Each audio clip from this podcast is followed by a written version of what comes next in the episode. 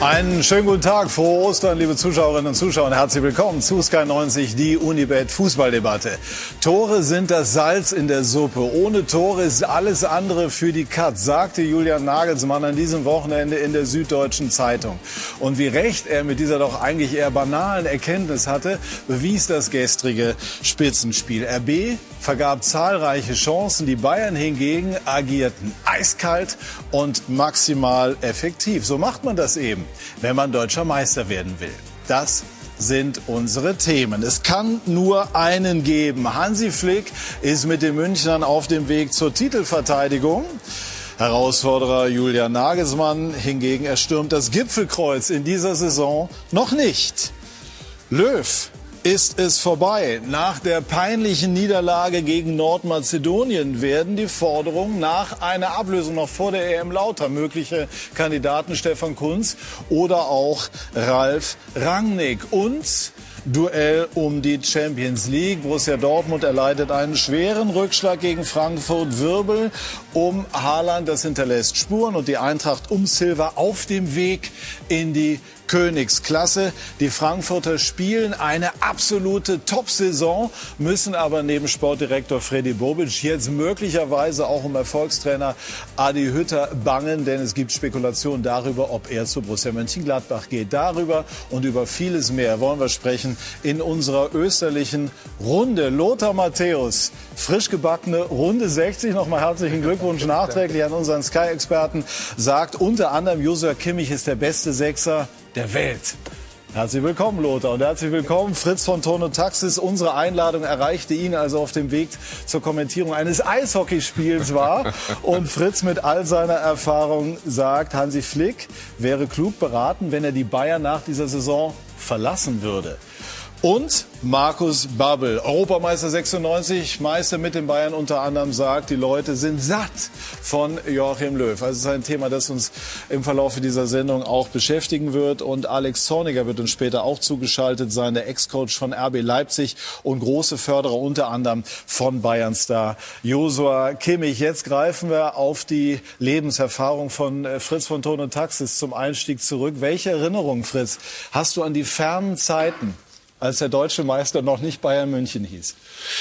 Ja, man kann sich gar nicht mehr so richtig erinnern, aber mir fällt jetzt äh, gerade also der ein. Euro war schon eingeführt. Ja, ja, der Euro war schon eingeführt. Ähm, also äh, ich denke an Wolfsburg mit Felix Magath, äh, als die Bayern äh, mit Jürgen Klinsmann an der Spitze versuchten, äh, die Wolfsburger ein bisschen unter Kontrolle zu halten. Ich habe das Spiel damals übertragen, als sie 1-5 in Wolfsburg verloren haben mit diesem Graffittor, mit dem berühmten.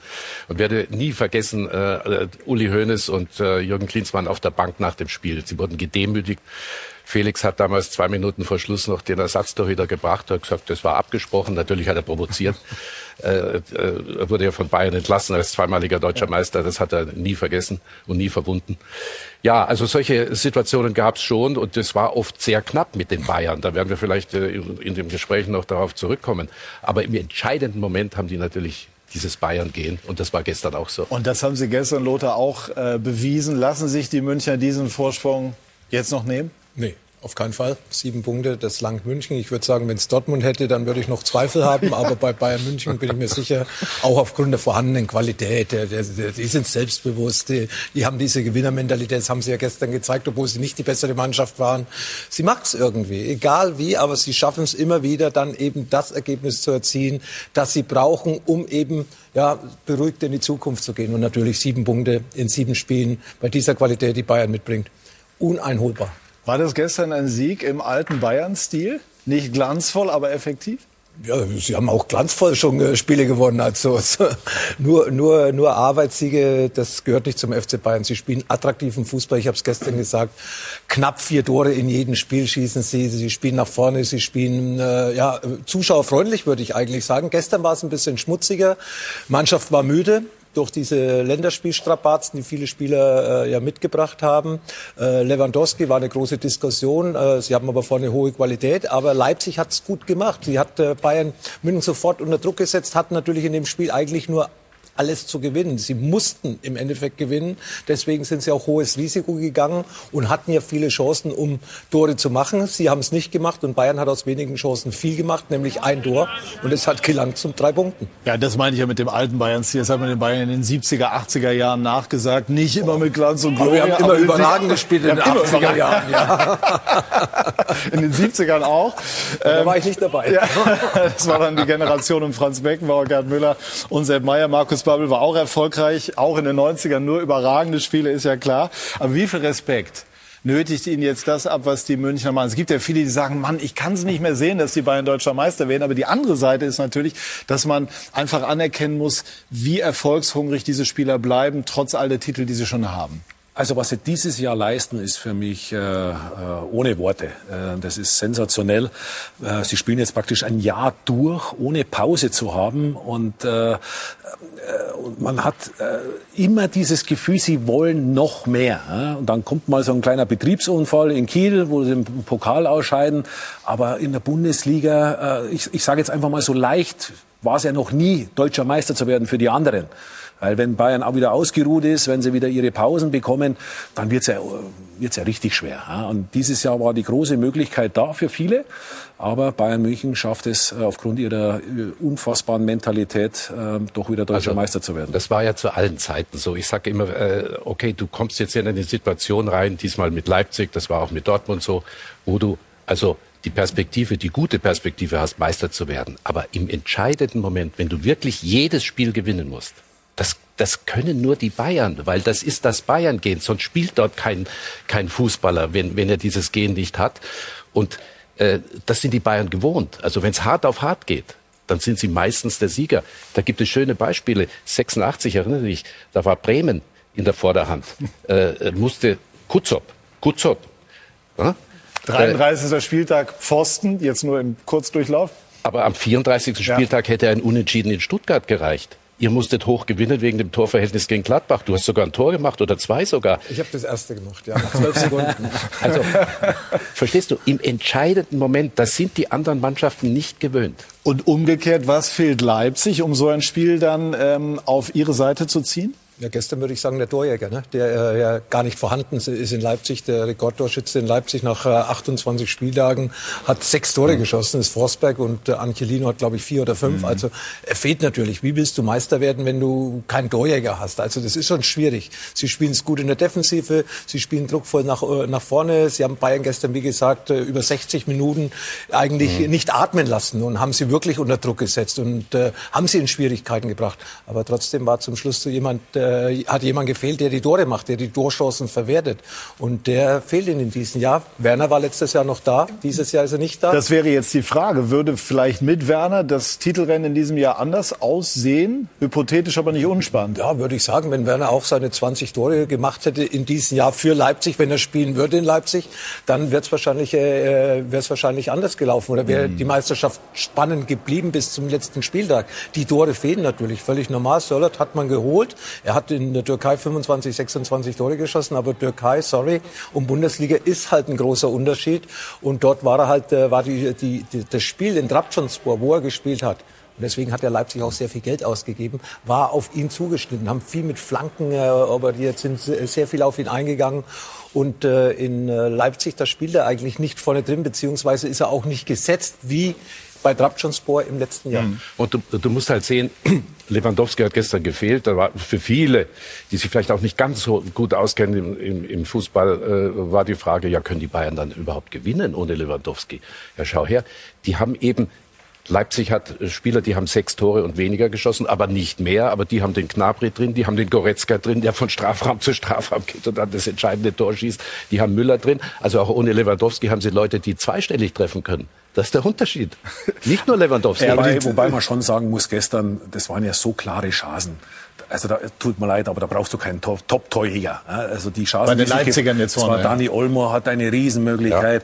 Ja. Äh, Forsberg, Sabitzer. Das Sabitzer, das sind natürlich dann, die musst du halt dann eben in so einem Spiel dann eben auch machen. Und dann ist halt die Frage, ähm, ist der Aufwand, was sie betreiben müssen, zu hoch, damit sie dann eben nicht mehr diese hundertprozentige Fokussierung haben, um den Abschluss dann so zu platzieren, dass er dann eben auch reingeht.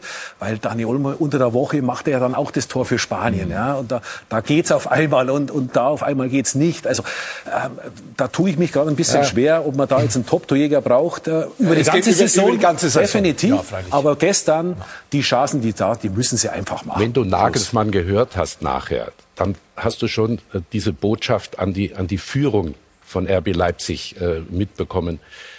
Der Torjäger. Ich brauche ich brauch für die nächste Saison einen Torjäger. Ja gut, aber Sie haben ja, aus, Sie haben ja Geld ausgegeben. Es ist ja nicht so, dass Sie Timo Werner nie versucht haben, so Millionen gekauft. Eben. Ja, da haben Sie sich schon mehr versprochen. Eben, aber dass er eben nicht performt, das, also das konnte ja keiner. Also dann doch einen echten ja. Torjäger und Geld Sobers in die Hand ist kein Torjäger, aber Offensivspieler, der verletzt ist. Nur kurz einge flochten. Der ist im Winter gekommen, weil ja. sie wussten, da vorne ja. da passiert zu wenig und da ja. müssen wir mehr machen, auch zukunftsorientiert. Klar, also Haaland haben sie halt nicht bekommen, das ist ja auch hinlänglich besprochen. Der ist halt zu Dortmund gegangen, wird uns im Verlauf dieser Sendung auch noch beschäftigen, wohin sein weiterer Weg äh, führt. Fritz, ähm, äh, ich habe eingangs erwähnt, du sagst, Flick wäre klug beraten, wenn er die Bayern verließe. Warum? Wenn es am schönsten ist, das sagt man immer so, äh, soll man aufhören. Ich habe schon gedacht, 2014 äh, zum Thema Jogi Löw, Weltmeister, ha, das wäre wahrscheinlich eine Frage gewesen, soll ich, soll ich gehen? Na, er war mir noch ein bisschen zu jung und äh, er sich selber auch wahrscheinlich und Europameister war er auch noch nicht. Von da ab wurde es immer schwieriger. Aber bleiben wir bei ich Flick. bleiben wir bei Flick. Er hat alles gewonnen. Meisterschaft, Pokal und so weiter, die ganzen Supercups und so weiter das kannst du ja vermutlich nicht wiederholen. Also du wirst ja dann immer gemessen an dem, was du erreicht hast. Äh, du hast ja selber auch Erwartungen. Also und jetzt kommen noch die atmosphärischen Störungen dazu mit, mit Hasan Salihamidzic und diese Möglichkeit, vielleicht Bundestrainer zu werden. Er ist ja nicht 45, sondern 55. Das könnte ich mir schon gut vorstellen. Ich glaube, er wird an der Sebener Straße vorsprechen. Ist nur die Frage von, des Termins. Wann macht er das? Er wird, äh, ich bin der Meinung, er macht das noch in dieser Saison. Ja. Äh, Oliver Kahn hat gestern in einem Interview mit uns gesagt, dass äh, bis Ende der Saison, weil wenn ich da Ruhe haben will, dann kann ich jetzt sagen, er hat bis 2023 einen Vertrag, den erfüllt er. Nein, das hat Oliver Kahn gestern nicht gesagt.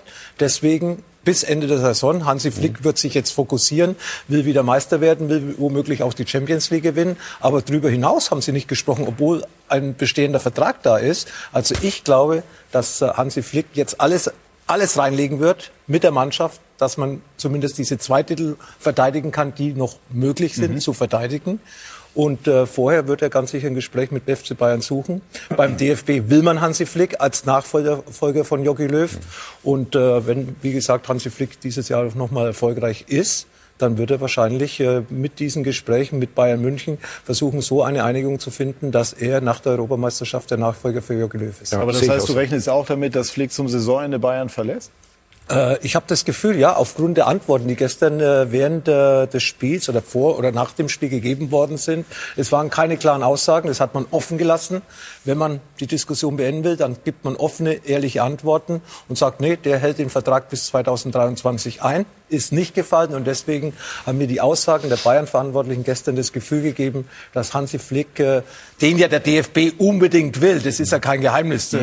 Oliver Bierhoff bereitet beim DFB ja alles vor, Rückholaktion Hansi Flick steht ganz oben auf der Agenda und Hansi Flick ist der, ist der Favorit beim DFB als Nachfolger für Löw. Wie es beim DFB aussieht, werden wir nachher noch besprechen. Bleiben wir hier jetzt noch mal bei dem Thema Flick, Bayern, auch Salih Hamicic. Man kann ja jetzt auch sagen, Fritz, na ja, atmosphärische Störung ist das eine, aber wenn wir uns die Ergebnisse angucken, na ja, dann nimmt man die vielleicht auch in Kauf. Ja, man hat auch so ein bisschen das Gefühl, äh, äh, dass sich zwei so richtig reiben und dadurch kommt extremer Erfolg raus. Also äh, was mich ein bisschen irritiert ist, dass, dass Hassan so wenig geschützt wird, dass auch mal die Vorstandskollegen da nicht mal an die Seite springen und mal sagen, lieber Hansi, jetzt ist auch mal gut, du bist unser Trainer und sei froh, dass du unser Trainer sein darfst. Aber äh, bitte jetzt mal äh, den Ball flach halten mit unserem Vorstandskollegen. Das vermisse ich so ein bisschen. Auf der anderen Seite wird es aber auch spannend. Was passiert danach? Also wenn wirklich Hansi Flick aufhören sollte beim FC Bayern, dann wird es ja auch spannend, was, was passiert dann. Ja, du musst, äh, beide müssen ihr Gesicht wahren. Deswegen habe ich ja gesagt, und du hast es ja auch unterstrichen, äh, es ist eine Terminfrage. Wie löst man das, damit du, damit du wirklich sauber aus der Geschichte rauskommst? Weil die Bayern natürlich sagen, es kommt nicht in Frage, dass er geht. Aber wenn er vorspricht und sagt, ich möchte gehen, bei all diesen Erfolgen, die er gehabt hat, wird man eine Lösung finden müssen, aber man muss es gut setzen. Das wird jetzt die Aufgabe sein für beide Seiten, da die richtige Lösung zu finden. Ja, die also, Frage ist ja auch, äh, Lothar, sind diese Reibereien zwischen Salihamidzic und Flick, die es gibt, das ist ja auch unbestritten, noch leistungsfördernd oder schon an einem Punkt, wo, wo eben äh, doch Energie verschwendet wird? Ja, bei der Mannschaft äh, hinterlässt es keine Spuren, die Top-Niveau. Also von dieser Seite her. Bei Bayern hat es immer Reibungen gegeben zwischen Spielern, zwischen verantwortlichen Spielern. Das gab es schon immer. Oder zwischen Verantwortlichen, Uli Hoeneß und Karl-Heinz Rummenigge. Wie häufig haben wir diskutiert in den letzten zehn Jahren, äh, welche Meinung er, wer steht zu Uli, wer steht mehr auf Kalles Seite etc. etc. Das gehört zu Bayern dazu und es ist eher fördernd wie, wie, wie Schaden. Mhm. Das ist ja, es war bei Van Gaal so, es war bei Klinsmann so mit Uli und so. Äh, äh, äh natürlich natürlich, äh, das, das ist eine sehr sensible äh, Situation äh, in jeder Weise. Aber wie, wie Markus sagt, also das kann ja auch befruchtend sein. Ja, also Nur man hört macht's. mehr und mehr, man hört mehr und mehr, dass äh, mehr dran ist als Gerüchte zwischen Flick und Salihamidzic. Und auf, auf sich, glaube ich, wird das schwierig sein. Und das ist vielleicht auch ein Punkt, der bei Hansi Flick eine ganz entscheidende Rolle natürlich spielt. Er will sich wohlfühlen, er will, er will mitreden, er, er möchte die Spieler haben, die, äh, die gut für die Mannschaft sind. Alle kann er nicht kriegen, aber einige doch mehr. Und äh, ich glaube, um das nochmal zu sagen, äh, Hansi hat das jetzt im Kopf, äh, er will das jetzt sauber lösen. Das muss ja auch zeitnah passieren, weil man braucht ja dann auch einen Nachfolger. Ja, ja, Hinten steht ja einer oder ist auf dem Bild abgezeichnet, nämlich Julian Nagelsmann. Das ist natürlich dann der Favorit bei Bayern München. Also müsste man auch mit Leipzig wieder eine Lösung finden. Also das ist dann so ein Dominosystem, wo doch der eine oder andere auch äh, das Wort Zeit, den Zeitdruck verspürt, weil Bayern München kann nicht reagieren nach dem 34. Spieltag und Leipzig Julian Nagelsmann vielleicht vielleicht freizugeben, weil dann möchte Leipzig wieder einen Trainer. Also so viele Top-Trainer sind ja nicht auf dem Markt. Deswegen ist es eben so, dass wichtig ist, wie Fritz gerade sagt, der Zeitpunkt. Und mhm. der Zeitpunkt darf nicht zu spät sein, weil sonst sind die Türen zu. Wir haben nur noch Einmal sieben noch, Spiele. Ja, genau. Einmal zurück zum, zum Sportlichen. Auch gestern keine neue Erkenntnis, aber Kimmich überragend, toller Chipball, der vorletzte Pass vor dem Tor. Was macht ihn äh, aus deiner Sicht, Lothar, wir wollen gleich noch mehr über ihn sprechen, zum tatsächlich besten Sechser der Welt? Ja, seine Leidenschaft, sein Ehrgeiz, sein Wille, seine Qualität, ja, seine Liederqualitäten, auch schon in, diesen, äh, in, in dieser Zeit. Er ist ja jetzt nicht zum Lieder geworden, das ist er schon in den letzten zwei Jahren. Er geht voran, er ist voll fokussiert, volksorientiert, ja, und äh, nicht nur am Mikrofon Verantwortung, auch mit Worten, wo er auch mal ältere Spieler angegriffen hat, sondern er zeigt auf dem Platz, er geht immer voran und äh, was er dann noch äh, für die Mannschaft macht, mit seiner Qualität, spielerischen Qualität, gutes Auge, weiß genau, was er zu tun hat, richtigen Laufwege, richtiges Tempo ins Spiel zu bringen, Kurzpassspiel, langer Pass wie gestern oder selbst auch mal auch dann der, der, der Passgeber zu sein zum Tor oder eben auch entscheidende Tore zu machen. Gestern. Das zeichnet Joshua Kimmich aus und deswegen ist er für mich der beste Sechser der Welt. Ja, für mich auch. Äh, vor allen Dingen diese Sicherheit am Ball. Du hast jetzt äh, viele Eigenschaften aufgezählt, aber wenn ich ihn so beobachte, das ist ja eine sensible Position. Wenn du da den Ball verlierst, ich denke an Thiago, der ein herausragender Spieler war, aber der in jedem Spiel äh, für einen Fehlpass gut war und die, die, die gegnerische Mannschaft konnte aufrücken. Nein, das ist schon ganz herausragend und letztendlich sind es auch die vorletzten Pässe. Gestern war es wieder ein vorletzter Pass. Mhm. Ne? Chip-Pässe oder Pässe in den Strafraum rein, fantastisch. Also er gibt dem Spiel definitiv große Struktur, hat auch den Rückschlag, muss man äh, auch sagen, der Niederlage gegen Nordmazedonien sehr, sehr gut verkraftet. 83 Prozent äh, der Spiele, wenn Kimmich spielt, gewinnen die Bayern. Also er ist ein absoluter Erfolgsgarant. Und gleich wollen wir nicht nur über Josua Kimmich, aber auch über ihn sprechen mit Alexander Zorniger, der Kimmich früher gefördert hat. Und dann machen wir weiter bei SK90 die Unibet Fußballdebatte.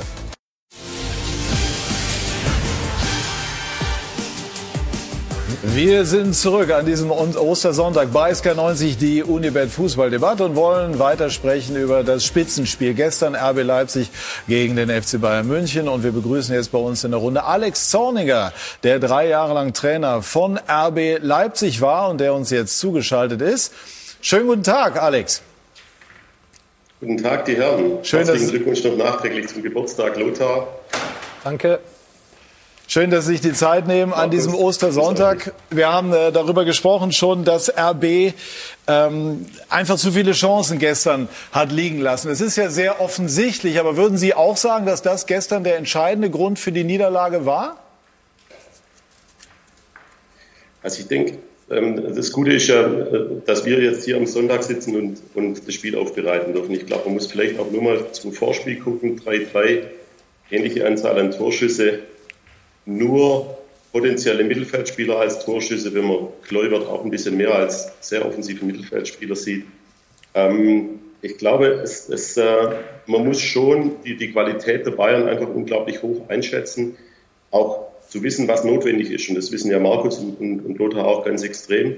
Ähm, was ist heute notwendig, um den Gegner zu schlagen? Gestern gab es mal bei euch, ich habe das Spiel bei euch angeschaut, eine Statistik, äh, die total untypisch für, für Leipzig ist und vor allem auch für die Konstellation ohne, zentralen, ähm, ohne zentrale Spitze zu spielen. Überwiegend Angriffe über die Außenposition. Äh, nur 20, 25 Prozent durchs Zentrum. Das ist eigentlich die primäre Angriffslinie für die, für die Leipziger. Und da hat man gestern gar nichts gesehen.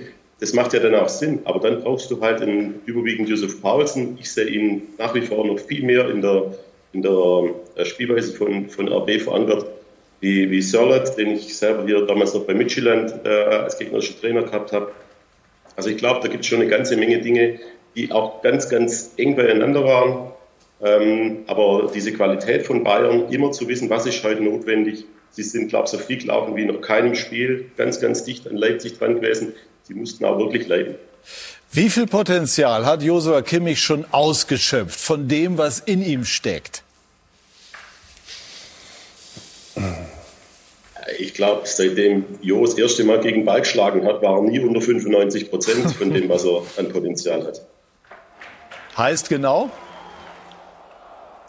ja, Jo wird mal einen technischen Fehler machen, Jo wird mal einen Kontakt zu viel haben oder auch zwei. Äh, das war schon bei uns so. Da hat er, ähm, ich erinnere mich noch an ein Spiel in Duisburg, äh, da hat er gedacht, es wäre eine gute Idee, am 5-Meter-Raum einen gegnerischen Spieler zu tunneln und wir kriegen ein Gegentor.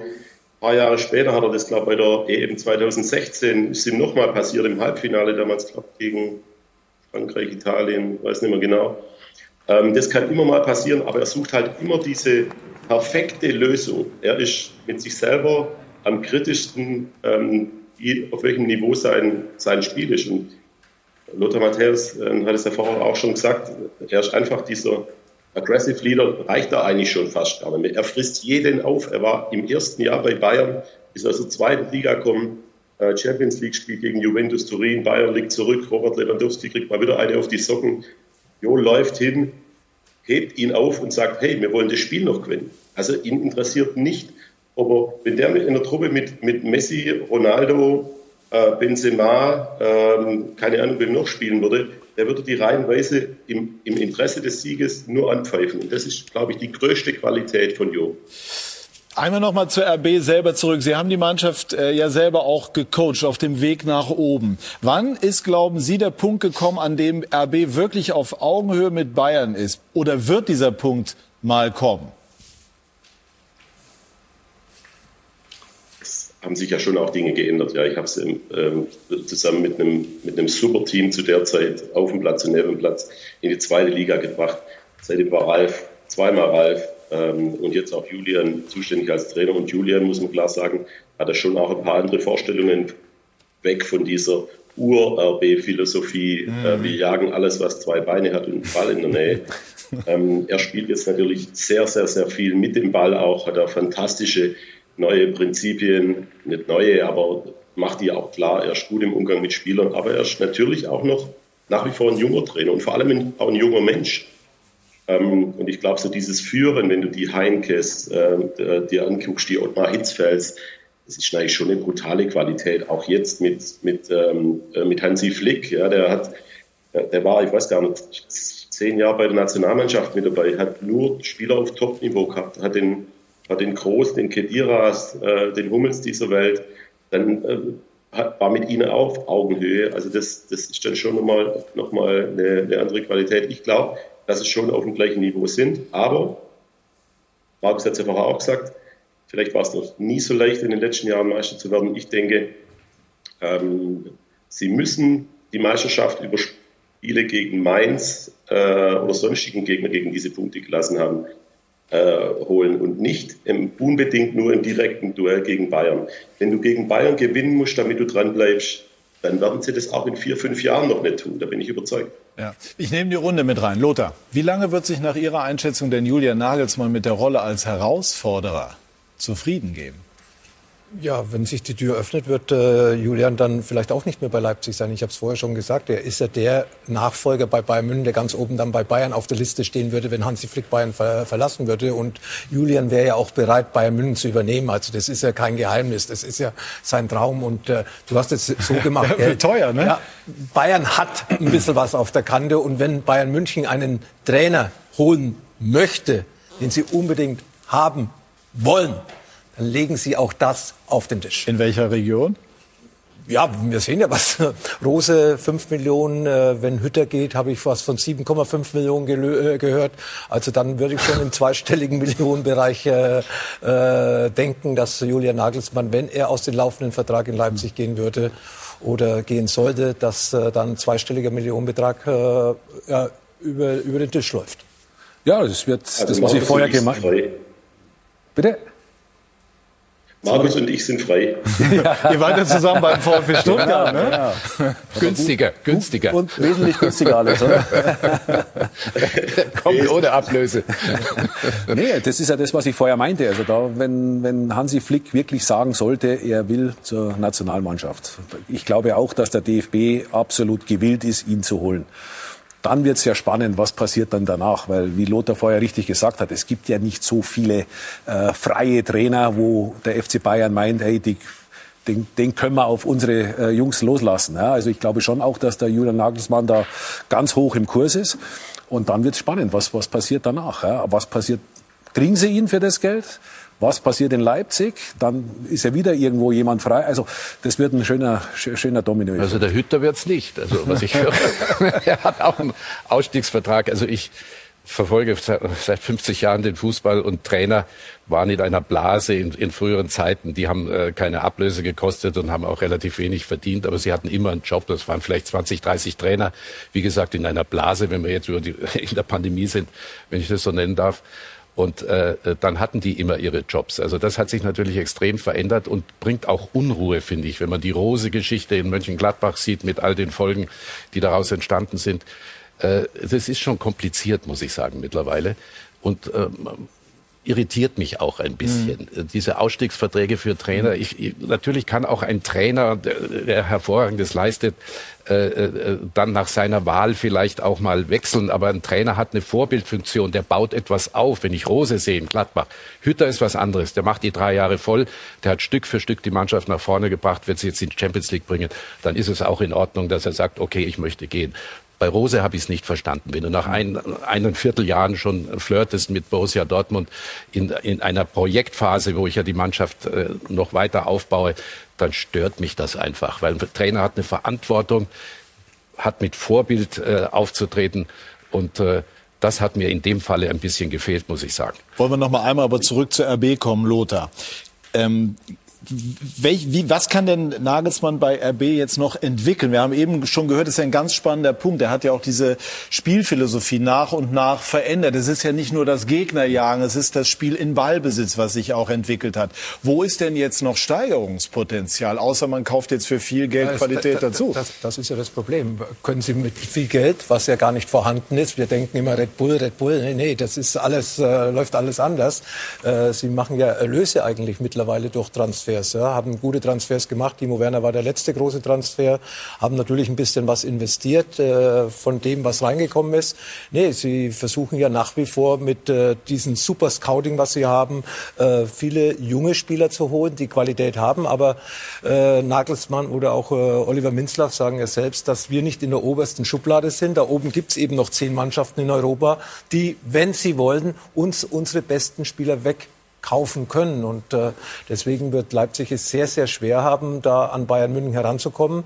Äh, Bayern München ist da ganz oben in der Schublade. Die können sich bedienen bei anderen Vereinen und ist eine andere Hausnummer. Das haben sie auch gemacht. Ja, Mit eben. Upamecano haben sie ja schon ja, geholt. Man sieht's ja und das ist ja auch Bayern München.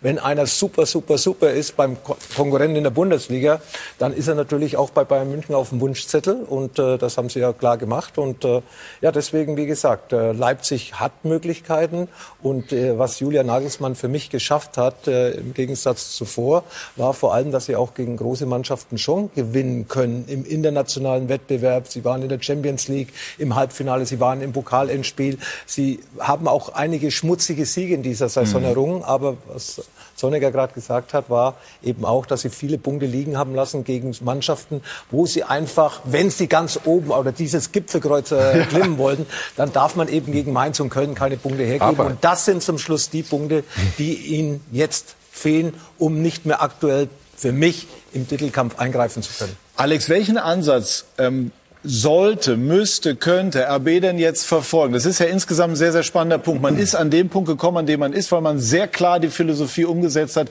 die vor allem Ralf Rangnick eingefordert hat. Jetzt hat es Nagelsmann ergänzt. Aber wie wird das in den nächsten Jahren nach Ihrer Einschätzung aussehen?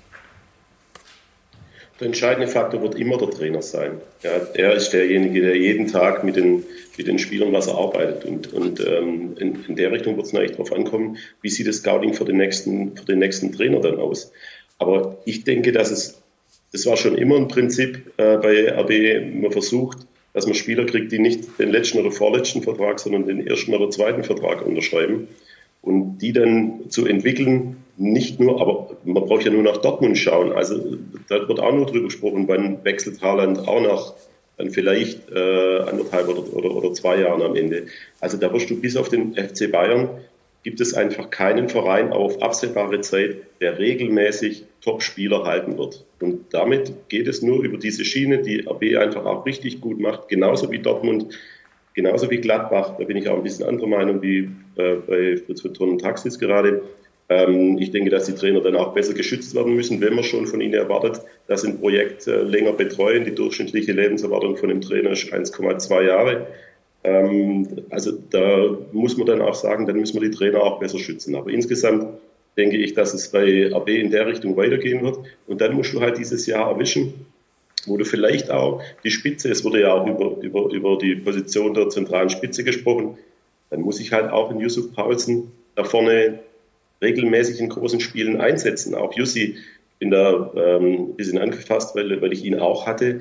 Der hat auch diese Qualität, sich weiterzuentwickeln. Aber das ist halt auch nicht ganz das Prinzip von Julian Nagelsmann gerade. Er setzt auf, diese, auf dieses Flexible, auch in Hoffenheim mit, mit dem Wechsel von drei, vier Systemen während eines Spieles.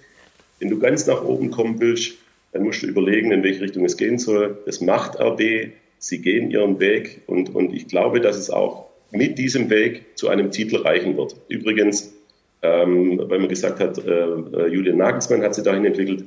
Ähm, das Pokalfinale war mit, war mit Ralf, ja, mit Ralf Rangnick. Ja, er ist ja auch immer mitgedacht, das ist ganz klar. Ich sage Dankeschön, Alex Zorniger. Frohe Ostertage noch. Vielen Dank. Und ähm, Frohe Ostertage euch auch. Schöne Dankeschön. Grüße an die Tina, Markus. Danke. Servus. Alles klar. Und wenn wir jetzt über Topstürmer gesprochen haben, sind wir auch äh, bei Robert Lewandowski, der den Bayern fehlen wird, gegen andere Topspieler neben Paris Saint-Germain. Man kann sagen, am kommenden Mittwoch der Zirkus ist Jürgen Müller in der Stadt. Es ist erst sechs Monate her, als Kimmich flankte und Coman köpfte. Der ist gut und er ist drin! Diese Runde ging an die Bayern. Der FC Bayern München ist Champions League-Sieger 2020. Und wie das so ist, wenn man sich wieder sieht, wollen die einen den Triumph bestätigen, die anderen sinnen auf Revanche. Einen gut gelaunten Kylian Mbappé trafen wir dieser Tage in Paris, der sich auf die Neuauflage freut. Die Champions League ist gemacht für die Besten, so heißt es schon in der Hymne. Das stimmt. Wir gegen die Bayern, das wird ein super Duell. Bei Paris fehlt Ballverteiler Verratti wegen Corona. Bei den Bayern Lewandowski. Doch auch ohne ihn meisterten sie das Topspiel in Leipzig. PSG hat den wiedergenesenen Neymar an Bord und eben diesen Mbappé, der in der Form seines Lebens spielt. Sechs Tore in den letzten drei Champions League Spielen. Der Zirkus kommt in die Stadt. Ich sage immer, ich bin der Beste. Selbst wenn ich gegen Messi oder Cristiano spiele, obwohl die eine Milliarde Dinge besser machen. Selbstbewusstsein auf beiden Seiten. Die Bayern in der Champions League mit bisher sieben Siegen in acht Spielen. Die Angst vor Paris hält sich in Grenzen. My friends, bonjour, Paris Saint-Germain. Ähm, sehr interessant. Ein Finalgegner aus dem August. Wir freuen uns sehr. And happy to meet Paris again. Au revoir. Bayern gegen Paris. Dieses Wiedersehen macht Freude. Thomas Müller, auch sprachlich versiert. Naja, aber Französisch braucht er noch ein bisschen Nachhilfe. Ne? Ja, très interessant. Gut, Lothar, ist MAP das, was er selber von sich sagt, der Beste? Er kann der Beste werden. Er hat alles, was, was er mitbringt, gehört dazu, um ganz oben anzuklopfen. Ja, Torgefahr, Spielintelligenz, vor allem Geschwindigkeit. Ich glaube, ist für mich der schnellste Spieler auf der Welt, den ich jetzt kenne. Äh, aber ist ein Wahnsinn, was er in seinen jungen Jahren schon leistet. Und äh, er kann in die Fußstapfen von einem Ronaldo, von einem Messi treten. Ganz so weit ist er noch nicht. Da braucht er auch noch große Titel mit einer Mannschaft. Und äh, da war er letztes Jahr ganz nah dran. Dieses Jahr ja, sieht in Paris auch nicht so gut aus, auch im nationalen Wettbewerb. Ne? Ja. Gestern verloren, 1 zu 0 gegen Lille, Spitzenspiel. Aber natürlich, sie, sie, müssen, und das will ja ganz Paris, vor allem die Eigentümer, sie wollten die Champions League gewinnen, da lassen sie alle französischen Titel liegen. Die Champions League ist das große Ziel und es würde auch Mbappé weiterhelfen, dann diesen Titel zu erreichen, beziehungsweise das zu sein, was er uns gerade gesagt hat, der beste Spieler der Welt. Ja, da ist er nochmal in Aktion. Sind denn diese Topstars mehr zu einer Mannschaft geworden oder immer noch eher Solisten, die von ihrer Klasse leben? Ich glaube schon, dass sie gerade letztes Jahr mit Thomas Tuchel zusammen, das, das hat für mich äh, als Einheit gewirkt. Mhm. Äh, Thomas hat es geschafft, äh, wirklich aus diesen viel an, an Anzahl an vielen Individualisten eine Mannschaft zu formen. Und deswegen war das für mich keine große Überraschung, dass sie es dann bis ins Finale geschafft haben. Und wenn wir ehrlich sind, da hatte der FC Bayern das Quäntchen Glück auf ihrer Seite. Das Spiel kann genauso auch äh, Paris für sich entscheiden. Sie haben die Möglichkeiten, haben es nicht gemacht. Ähm, jetzt wirkt es auch ein bisschen anders. Äh, das, was ich vorher über den FC Bayern gesagt habe, sensationell, wie sie das nach diesem Triumph in diese Saison rübergenommen hat. Paris hat Probleme. Sie sind nicht mehr so dominant in der Liga, sind jetzt hinten dran, ich glaube drei Punkte hinter Lille. Mhm. Und ähm, sie haben größere Probleme, äh, diese, dies, ähm, dieses, schwer, dieses schwierige Jahr ohne Pause ähm, auf, auf gutem, hohem Niveau durchzuziehen. Ja. Ja, selbst Monaco hat ja jetzt mit Nico Kovac noch die Chance, Meister zu werden. Ne? Also herausragend eben Bayern München, wie, wie, wie du sagst, Juventus Turin und äh, Barcelona, äh, Real Madrid und so weiter. Aber sie haben natürlich, die Maria dürfen wir auch nicht vergessen. Also äh, ich setze auch Mappé natürlich über Neymar, der jetzt vom Platz geflogen ist äh, gestern. Ähm, äh, da ist alles möglich. Und ich denke, an das Finale ohne Neuer hätten wir es hätten wir es wahrscheinlich nicht gewonnen ganz enge Kiste, weil auf beiden Seiten enorm viel Qualität drin ist. Also das wird ein fantastisches Spiel. Wird denn da, Fritz, äh, möglicherweise das Fehlen von Lewandowski sich dann doch mehr auswirken, als du es eben so angedeutet hast beim Spiel in Leipzig? Kann sein. Schuppomoting hat das gestern gut gemacht, aber gemäß seinen Möglichkeiten. Ne? Der hat so Fersler war da mit drin, hat den Ball gut abgedeckt und so weiter, aber hat natürlich nicht diese, diese Qualität, das ist klar. Aber ich habe ja noch mal gesagt, dafür hast du ja Müller, dafür hast du Gnabry, dafür hast du äh, Goretzka. Äh, die können auch die Tore machen. Ich glaube, dass über zwei, drei, vier Spiele kann man, äh, kann man Lewandowski äh, ersetzen. Länger nicht. Äh, vielleicht ist er für Rück, äh, im Rück, entscheidenden Rückspiel dann wieder dabei. Aber ähm, weil du den Trainer genannt hast, Tuchel, der hat aber auf die Zähne gebissen. Äh, Fritz, ich würde gerne jetzt bei Lewandowski bleiben, weil gerne. Tuchel ja jetzt nicht mehr Chef. da ist, sondern Pochettino. Ähm, Lewandowski schmerzt die Bayern? Ja, nein. Ja, Schmerz freilich- ist freilich klar, aber wie sehr? Wie Fall. sehr? Auch, auch sehr schwer gegen Paris, weil Lewandowski äh, nicht nur seine Qualität für die Mannschaft, sondern eben der Gegner sieht da Lewandowski, den, den, den Wel Weltspieler oder den Weltfußballer, den Torschützen und so weiter. Das ist dann schon eine andere, andere, anderes, andere Einstellung auch vom, vom Gegner gegenüber, wenn Lewandowski da in der Mannschaft spielt. Aber er ist nicht dabei. Äh, ja, man kann über drei, vier Spieler setzen, aber nicht nur, in, das sind ja alles Topspiele. Leipzig war ein Topspiel, Paris, ja, ist ein Riesenspiel, ist ein, das Champions League Finale vom letzten Jahr wird wiederholt in zwei Spielen. Wäre schön, wenn er im Rückspiel dabei wäre. Ich würde sagen, äh, er wird Bayern gut tun und er wird Paris Angst machen. Und das ist schon mal ganz wichtig, auch für die Mitspieler von Lewandowski. Ja, bin ich voll d'accord mit, äh, mit gerade was der Lothar richtig gesagt hat. Äh, wenn, wenn ein Lewandowski auf dem Platz steht, äh, ob er jetzt gut oder schlecht spielt, das lasse ich mal dahinstellen. Die, die, die Gegenspieler haben Angst. Ja, weil das ist, ein, das ist ein außergewöhnlicher Stürmer, der in einer außergewöhnlichen Form ist, weil du in jeder Sekunde damit rechnen musst, da, da passiert jetzt was oder der kann das Spiel für, für, für, äh, gegen, gegen, gegen uns dann praktisch entscheiden. Also das äh, tut den FC Bayern definitiv weh und vor allen Dingen, wir wollen ja alle auch die besten Spieler auf, auf dem Platz sehen. So ist es, aber es sind absolute Topstars trotzdem auf dem Platz und deswegen freuen wir uns, dass wir die Champions League Spiele allen voran sozusagen Bayern gegen PSG bei Sky an diesem Dienstag und an diesem Mittwoch sehen können. Wir wollen uns gleich weiter unterhalten über spannende Themen. Dortmund gegen Frankfurt, das Duell um die Champions League, aber auch darüber, was denn jetzt ist mit Joachim Löw, der immer mehr in der Kritik steht, spätestens nach der Blamage gegen Nordmazedonien. Gleich mehr dazu bei Sky 90, die Unibet Fußballdebatte.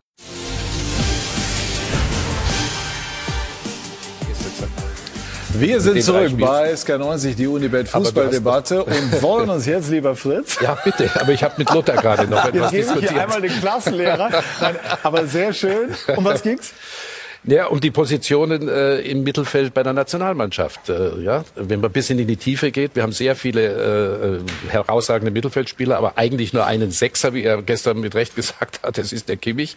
Und dann ist schon wieder die Frage, wir haben keinen ordentlichen Rechtsverteidiger, also kannst du eigentlich Kimmich nicht nach rechts stellen, weil du nur einen Sechser hast und so weiter und so fort. Wie viel Zeit haben wir noch? Merkt ihr, Dreiviertel merkt, Stunde. merkt ihr den Gedanken, Fritz? Ich verspreche dir, ich komme drauf zurück. Aber jetzt wollen wir sprechen, Markus, Lothar und Fritz, über äh, Borussia Dortmund gegen Eintracht Frankfurt. War gestern schon so eine Art Endspiel, also Big Points im Ja, Kampf ja. um die Champions League Qualifikation. Borussia Dortmund hat verloren. Mats Hummels hat gesagt, das ist eine sportliche, eine finanzielle Katastrophe. Ähm, ja, warum schafft es Borussia Dortmund nicht in solch entscheidenden Spielen, das entsprechende Resultat zu holen?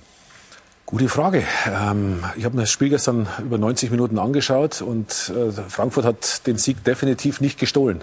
also, ähm, sie haben die klareren Chancen. Dortmund, das war ein offenes Spiel. Dortmund hatte genauso die, die, die, die, die Momente auf ihrer Seite, aber der letzte Pass fehlte dann, die letzte Überzeugung.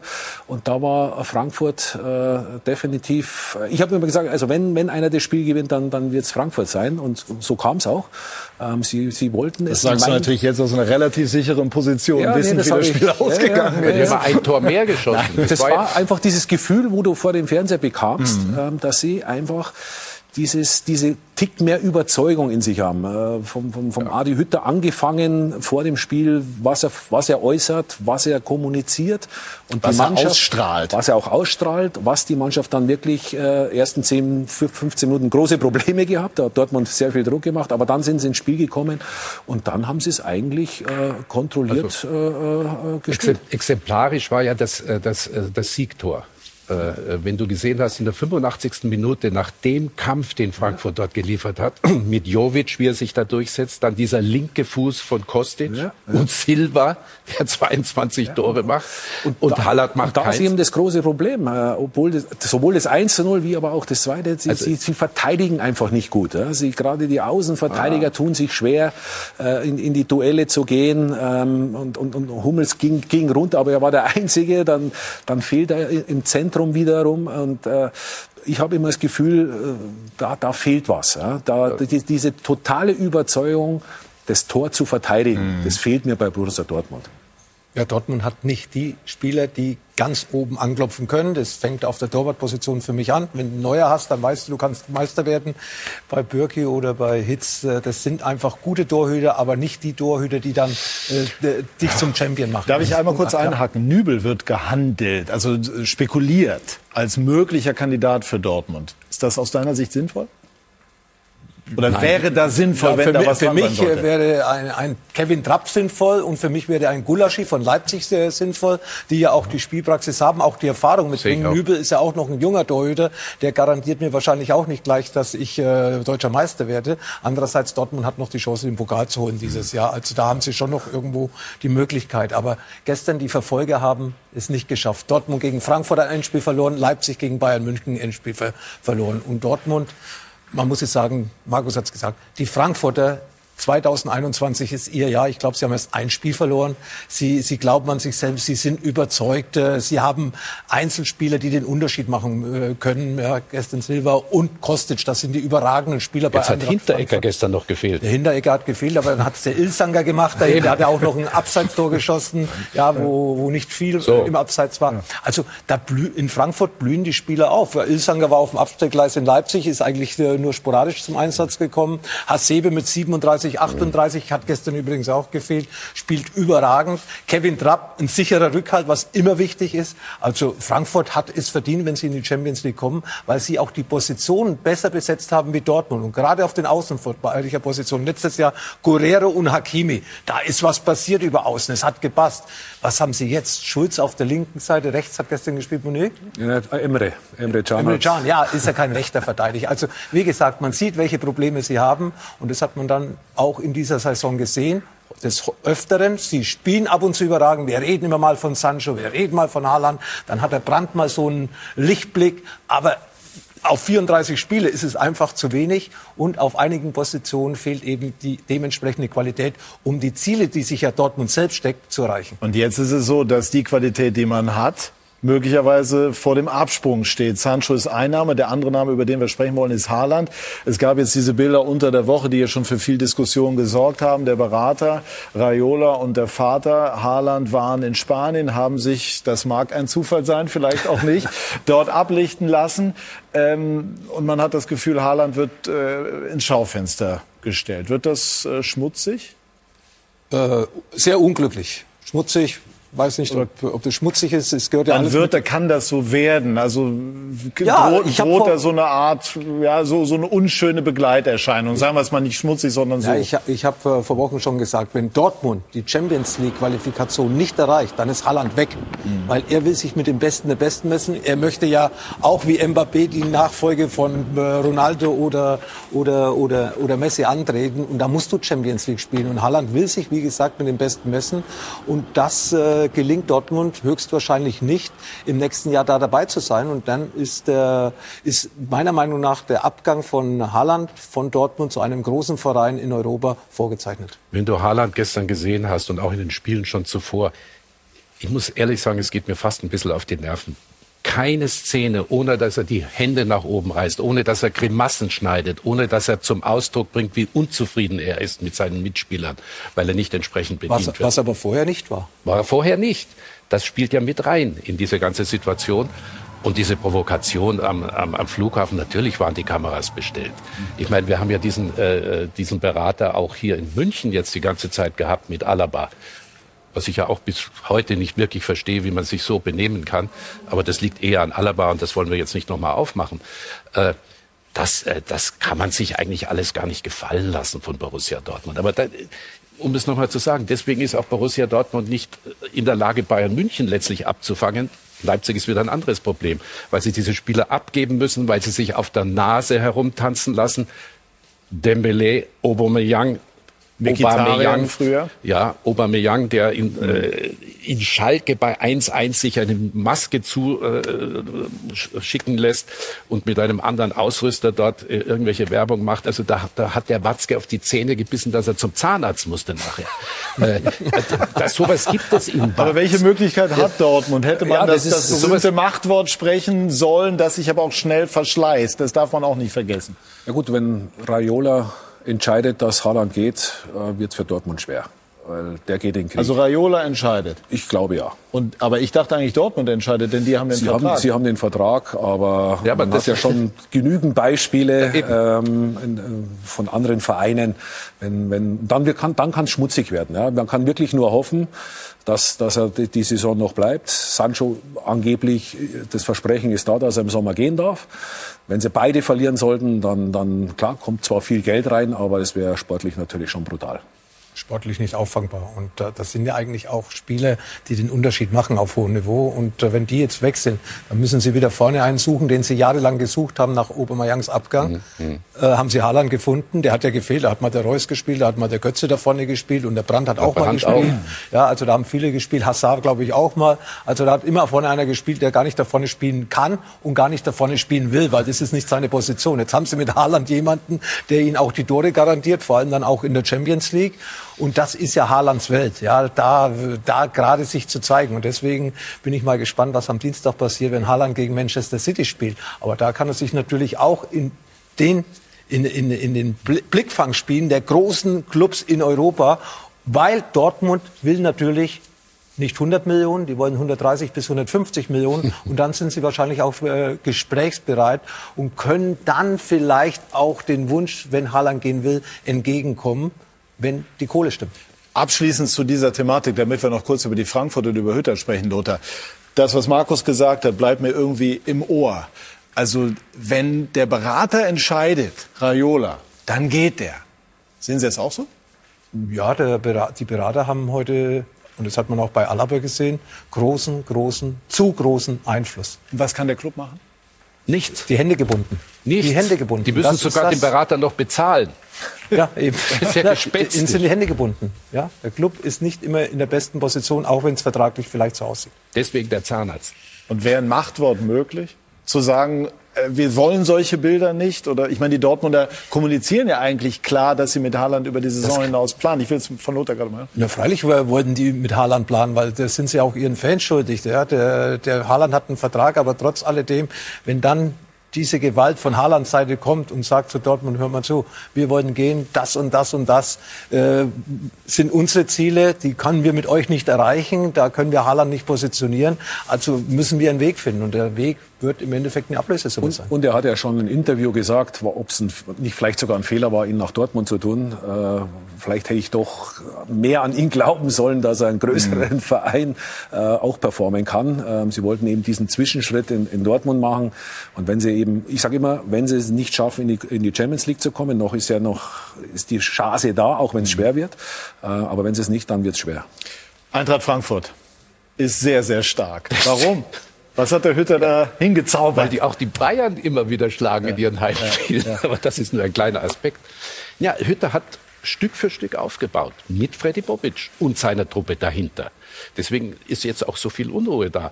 Aber sie haben natürlich einen Weg, sind einen Weg gegangen, äh, haben aufgebaut, waren im Pokalfinale, waren äh, im UEFA Cup Halbfinale, nur ein Elfmeter hat gefehlt, dann wären sie im UEFA Cup äh, oder in der Euroleague Endspiel gewesen. Äh, jetzt in die Champions League rein, das sind sieben Punkte auf Dortmund. Also das ist natürlich schon ein erstaunlicher Weg und äh, da muss man auch Freddy Bobic natürlich nochmal äh, loben. Bei aller Diskussion, die es jetzt gibt, ich habe vor ein paar Wochen mit ihm äh, mal ein längeres Gespräch gehabt und da habe ich schon gespürt, dass er natürlich unbedingt nach Berlin will. Ähm, Okay, äh, dann muss man halt neu aufbauen. Aber äh, wenn Sie die Champions League erreichen, das hat es nie gegeben in der Frankfurter Geschichte. Frankfurt war weder Erster noch Zweiter je in der Bundesliga. Und äh, so viele Punkte, wie sie jetzt haben, hat es noch nie gegeben, selbst zu Grabowski, Hölzenbein und wie die alle hießen Zeiten. Also äh, ja, wunderbar. Aber nicht so wunderbar ist, dass aus Frankfurter Sicht es jetzt eben die Spekulation um Bobic gibt. Hertha BSC gilt als Favorit, werden wir sehen. Und äh, Adi Hütter hat hier in der Sendung vor einigen Wochen auf Nachfrage eigentlich klar gesagt, dass Frankfurt sein Thema ist und bleibt. Bleiben Sie denn? Ich, ich bleibe. Deutlicher kann man es eigentlich steht, nicht sagen. Steht er noch dazu? Ja, oder, aber, aber wie lange bleibt er? Das hat er nicht gesagt. Das bezog sich, Wort man interpretieren. es bezog, die Frage bezog sich auf die, mindestens auf die kommende Saison. Wie interpretierst du, Lothar, seine aktuellen Aussagen, die nicht sagen, ich gehe weg, aber die nicht so klar klingen wie das, was er da gesagt hat? Ja, ähnlich wie bei Bayern München, was wir vorher schon diskutiert haben. Es sind keine klaren Aussagen. Er kann ja auch sagen, äh, um die Diskussion zu beenden, Ich bleibe, bis mein Vertrag ausläuft. Ich bleibe noch äh, über die Saison hinaus und hoffe, dass wir die Champions League Qualifikation schaffen, dass wir da mit Frankfurt die Champions League rocken. Also ich finde das äh, einfach, hey, kl klare Aussagen, dann beendet ihr die Diskussion. Aber sie lassen sich ein Türchen offen, weil vielleicht irgendwo eine Möglichkeit ist, sich für, für Adi Hütter oder für Freddy Bobic nicht einmal zu verbessern. Sportlich ist ja München-Gladbach oder Hertha BSC Berlin. Über die beiden Vereine, wo wir sprechen, sind ja sportlich nicht besser wie Eintracht Frankfurt. Aber vielleicht haben sie dann das Gefühl, dort längerfristig was aufbauen zu können und denken, und das hat der Fritz vorher gesagt, ja, dass sie mit Frankfurt im Endeffekt das erreicht haben, was nicht getoppt werden kann, was eben auch bei Hansi Flick der Fall ist, ja, ja, bei Bayern München. Das sieht der Hütter natürlich auch. Ne? Also für mich war das eine ganz klare Kundgebung pro Eintracht Frankfurt. Also wenn er gehen sollte am Ende der Saison, falle ich vom Glauben ab. Ja? Absolut. Also ich, so wie ich Adi Hütter kennengelernt habe, er hat, und ich glaube, darauf ist das alles auch bezogen. Es geht einem ja auch auf den Nerv. Du, du committest dich für einen Verein, ganz klar, ich bleibe bei der Eintracht und wirst permanent, jetzt kommt Gladbach sucht einen Trainer, jetzt wirst du mit Gladbach in Verbindung. Dann wird bei Bayern München äh, eventuell Hansi, das wirst du bei Bayern, das geht dir ja auch auf den Zeiger. Ja, so, du willst dich nicht jedes Mal wieder, ich hab's doch gesagt. Und so, so habe ich äh, die ganzen Interviews, so habe ich das alles verstanden. Der hat keine Lust mehr darüber zu reden, weil für ihn steht jetzt ganz klar, ey, wir wollen in die Champions League. Ich all, maximal fokussiert. definitiv. Und wenn er das nicht einhalten sollte, dann wäre ich menschlich enttäuscht. Weil dann ist ein Wort nichts, dann zählt es nichts mehr. Und ein Trainer ist, hat Vorbildfunktion. Da komme ich wieder zu dir. Das aber, hast du wunderbar gesagt. Aber der Eberl Max, der ausgeschlafene Teufel aus Mönchengladbach, ja, ein Bayer, der, der, Nein, ich wäre menschlich enttäuscht. Der kommuniziert ja schon mit ihm, der macht ihm Dann ja darf ich so eine Aussage nicht tätigen. Ja, da muss ich sagen, ich habe einen Vertrag und mal schauen, was am Ende der Saison passiert. Aber er hat sich ganz klar bei euch, ich habe das gesehen, ganz klar dazu geäußert, er bleibt in Frankfurt. Fredi wird gehen wahrscheinlich, aber ich bleibe. Und wenn es nicht stattfinden sollte, wäre ich menschlich enttäuscht. Ja, auf jeden Fall. Wenn er, wenn jetzt nicht nur das, wenn einer die ganze Sendung gesehen hat und auch die Frage, die dann äh, eben über die Saison hinaus und wenn er das, ja, dann, dann, dann darf er nicht gehen, dann macht er sich unglaublich. Aber was glaubst du, wird er machen? Ja, ich Ist wünsche, Gladbach ich, so ich, heiß, wie man meint? Ja, Gladbach bricht auch ein bisschen auseinander. Ja, da weiß man ja auch, da gibt's auch unzufriedene Spieler und so weiter. Muss ein neuer Trainer, muss passen. Natürlich, Adi Hütter würde nach München-Gladbach passen. Der würde auch zu anderen Vereinen passen, weil es ein super Trainer ist, ein super Charakter ist und hat ja da in den zweieinhalb, drei Jahren nicht nur in Frankfurt, sondern bei Young Boys, in Salzburg, in Gröding, wo er dort ist, er war es ja überall, ja. Und war übrigens, wie ich in Salzburg mit Rabadoni war, war er im Nachwuch, in der Nachwuchsmannschaft, hat er so als älterer Spieler die Mannschaft geführt, die jungen Spieler. Also ein Vorbild. Umfeld und äh, äh, akribische Arbeiter, äh, natürlich das passt zusammen. Und wenn ich sehe, was da aufgebaut worden ist, schon eine schöne Geschichte, die eigentlich nicht nach dieser Saison beendet Und warum soll die zu Ende sein? Ja, ja, ja also, jetzt kannst glaube, du die Champions League rein. Vielleicht, du kannst es ja nochmal bestätigen. Das ist doch wieder ja. ein Ziel, zu sagen, hey, jetzt haben wir einmal da äh, teilgenommen. Wir wollen noch wieder dahin kommen. Ne? Aber schau, du bist auch Trainer gewesen. Äh, wenn dir der der Bobic, mit dem du so eng verzahnt warst äh, und so auf einer Linie warst und der dir die ganzen Spieler gebracht hast, die du gewollt hast oder über, war, überrascht warst, dass er dann den Jovic nochmal zurückholen sollte, wenn der wegbricht, dann passiert ja auch was bei dir als Cheftrainer. Das könnte auch ein, ein, ein Momentum gewesen sein. Vielleicht wartet er, bis er endgültig in der Champions League ja, aber du, du redest ja so, wie wenn er schon weg wäre. Und für mich hat er sich ganz klar dazu ja, ja. committed. Und, und, und die Situation, ich versuche ja zu interpretieren, ja, aber die, die Situation Aussagen. mit Bobic war zu dem Zeitpunkt des Gesprächs und dieser Aussagen auch im Grundsatz schon bekannt. Also wir, wir warten ab. Ja. Bis hierher gilt das Wort von Adi Hütter, der, der hier sehr, sehr glaubwürdig rüberkam, äh, dass er bei Eintracht Frankfurt bleiben wird. Wir werden es sehen. Es ist sehr, sehr spannend. Und spannend, Lothar, ist auch die Frage, was ist denn jetzt mit, äh, mit Jogi Löw, der äh, seinen Rücktritt angekündigt hat nach der äh, Europameisterschaft. Aber jetzt gibt es nach dem 0 zu 1 gegen Nordmazedonien durchaus viele ernstzunehmende Stimmen, die sagen, ähm, man muss äh, reagieren und nicht auf einen Rücktritt warten, sondern der DFB sollte ihn sozusagen äh, ja, erlösen. Wie, wie siehst du das? Ja, aber drei Tage vorher, bevor die jetzt die, die das fordern mit dem Rücktritt, vom Jogi Löw oder für eine Neubesetzung vor der Europameisterschaft. Nach dem Spiel gegen Rumänien, nach dem Spiel gegen Island war es wieder der alte Jockey, attraktiven Fußball gespielt, zu Null gespielt zweimal. Geht sehr schnell. Also ich glaube nicht, dass man da vor der Europameisterschaft noch was ändern sollte, beziehungsweise ändern wird. Äh, man wird äh, mit Jockey gehen, auch wenn ich der Meinung bin, dass er wieder einen Fehler gemacht hat, nämlich keine Rotation. Der hat dreimal eigentlich die gleiche Stammformation bis auf den letzten Spiel der Stegen für Neuer durchspielen lassen. Ich habe 24 Nationalspieler eingeladen oder Feldspieler. Der eine oder andere ist dann verletzt abgereist. Habe aber immer noch Alternativen, dass ich mal rotieren kann, dass ich mal einen, einen Knabri für, durch Werner ersetzen lasse. Da verliere ich ja keine Qualität, würde ich sagen. Die haben ja beide ihre Möglichkeiten, ihre Fähigkeiten. Dass auch mal ein Neuhaus vielleicht für Goretzka spielt, der ja auch, wenn er gespielt hat, immer überragend gespielt hat. Da hat es ganz sicher Möglichkeiten gegeben. Ich verstehe es nicht, dass man da nicht rotiert. Nach diesen Belastungen, die die Spieler ja vor dieser Länderspielreise schon hatten, meisten mit Champions League Belastung. Dann ein, äh, zwei Tage vorher fliegt man aus Rumänien in der Nacht noch zurück, kommt morgens um 5 Uhr in Düsseldorf irgendwo im Hotel an, bis dann die Spieler schlafen gegangen sind, war 6 Uhr. Auch da eine schlechte Planung beim DFB. Und dann waren natürlich die Spieler müde gegen Nordmazedonien, hatten natürlich die eine oder andere Chance, auch die haben sie liegen lassen, vielleicht auch da die letzte Konzentration gefehlt. Aber ich habe die Rotation vermisst. Natürlich muss eine Mannschaft einspielen lassen. Aber wenn ich merke, was die Spieler für Belastungen gehabt haben, dann sollte man gegen solche Mannschaften, gegen die man da gespielt hat, auch mal, sagen wir mal, der Ersatzbank vertrauen können. Ja, zu 100 Prozent. Ähm, und, und ich, also nochmal, ich, ich schätze Yogi ungemein. Er ist für mich ein fantastischer Trainer, hat uns, glaube ich, alle sehr, sehr glücklich gemacht mit dem Weltmeistertitel in, in, in Brasilien.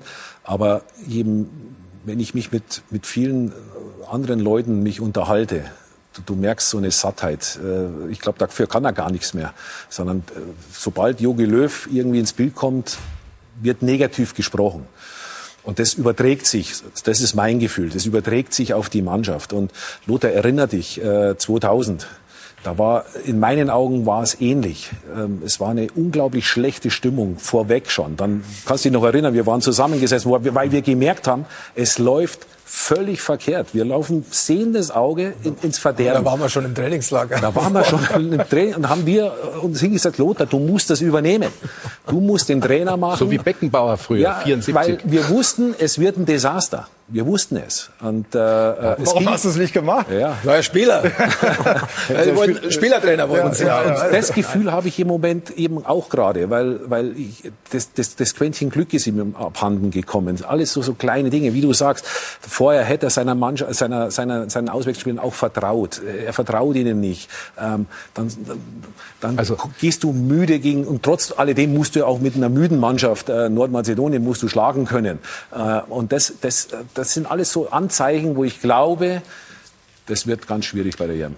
Einmal ganz kurz, Fritz. Wollte die Mannschaft wirklich, dass du Spielertrainer wirst? Äh, das war eine Diskussion nicht nur beim Abendessen, wo vielleicht ein Glas Wein zu viel getrunken worden ist, sondern es war über Tage ein aktuelles Thema bei uns in der Vorbereitung auf die EM 2000 in Holland und Belgien. Mhm. Also ich habe das ja 74 äh, hautnah miterlebt mit, äh, mit Helmut Schön und, und, und dem Drama, als Breitner abreisen wollte, hat Franz Valente, Beckenbauer hat, ja. war quasi Spielertrainer damals und hat übrigens als erste Aktion hatte Uli Hoedes aus dem nächsten Spiel rausgenommen. Also der Franz war damals das Spiel schon. damals gegen Jugoslawien, aber es wird ja, nein, das ist zu weit. Aber ich möchte jetzt eins dazu sagen. Alles, was ihr sagt, ist ja vollkommen richtig. Aber es gibt ja Verantwortliche in einem Verband, die so etwas spüren müssen. Jetzt bin ich schnell bei Oliver Bierhoff. Äh, warum hat man 18 verlängert? Du hättest da den Schnitt machen können nach 18. Gibst ihm noch mal drei Jahre oder zwei oder drei Jahre mehr. Also das ist schon ein Gesamtprodukt. Das muss der DFB insgesamt auch verantworten. Äh, und jetzt bist du in dieser, in dieser schwierigen Situation, wo ich auch der Meinung bin, dass man äh, auch der Verdienste wegen ihn jetzt nicht. Aber das ist doch die kann. Kernfrage. Das ist die wenn Kernfrage. der Trainer jetzt nicht Jogi Löw hieß und wenn es nicht die Nationalmannschaft, sondern die Bundesliga wäre, welche Gründe gäbe es denn dann, an ihm festzuhalten? Also das, man muss, man kann doch nicht einfach sagen, aus Verdienst, äh, sondern nur dann, wenn man der Meinung ist, mit Joachim Löw hat man die größtmögliche Aussicht auf Erfolg bei diesem Turnier muss man an ihm festhalten. Wenn man anderer Meinung sein sollte, müsste man doch eigentlich sagen, wir können so ein Turnier nicht hergeben. Wenn man dieser Meinung ist, geht man mit Löw ins Turnier. Aber wenn nicht, finde ich, muss man überlegen, ob es Alternativen gäbe. Sofort. Hofft der DFB Aber- einfach nur, dass es noch gut geht, Lothar? Ja. Ja, gehe ich davon aus, weil und vielleicht haben sie nicht ein Vertrauen zu irgendeiner Alternative und denken eben schon an Hansi Flick für, für, für die Zeit danach. Und nicht mit Stefan Kunz. Der natürlich als Übergang äh, Und Stefan Kunz hat ja auch noch die U21, Hat er aber auch die kann noch. ja auch ein anderer übernehmen dann für Stefan Kunz, wenn man Also- ihm das zutrauen würde. Aber ich glaube nicht, dass man beim DFB Stefan Kunz das, äh, die Europameisterschaft jetzt schon zutrauen würde.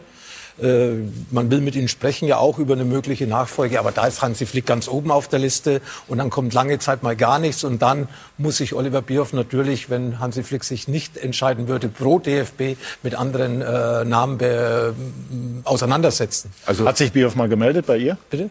Ja, ich habe mit Oliver öfters mal einen Austausch, aber da ging es nicht um einen Trainerjob der, bei der Nationalmannschaft. Also im Grunde könnte dann nur Rangnick sofort reinspringen. Äh, äh, an anderen würde ich nicht sehen, weil es einfach zu kompliziert ist. Aber wäre Rangnick bereit, für drei Monate was zu übernehmen? Nee. Nee, also Das- ganz ehrlich, Fritz, also wenn jetzt Stefan Kunz beim Verband angestellt ist, es so kompliziert, ihn dann jetzt bei der Europameisterschaft übernehmen zu lassen, finde ich, wäre es nicht. Deswegen habe ich das als erstes genannt. Markus, du bist der Meinung, es wäre man Ja, du sagst Grund- es ja richtig. Ähm, wenn man überzeugt ist, dass er der richtige Mann ist, weil man keinem anderen im Moment es zutraut, es zu machen, dann musst du mit Jogi Löw. Nur ich glaube, das ist mein Eindruck, mein Gefühl, was ich jetzt über die, die, die drei Spiele da bekommen habe, dass, dass, äh, das, ist, das wird nicht reichen.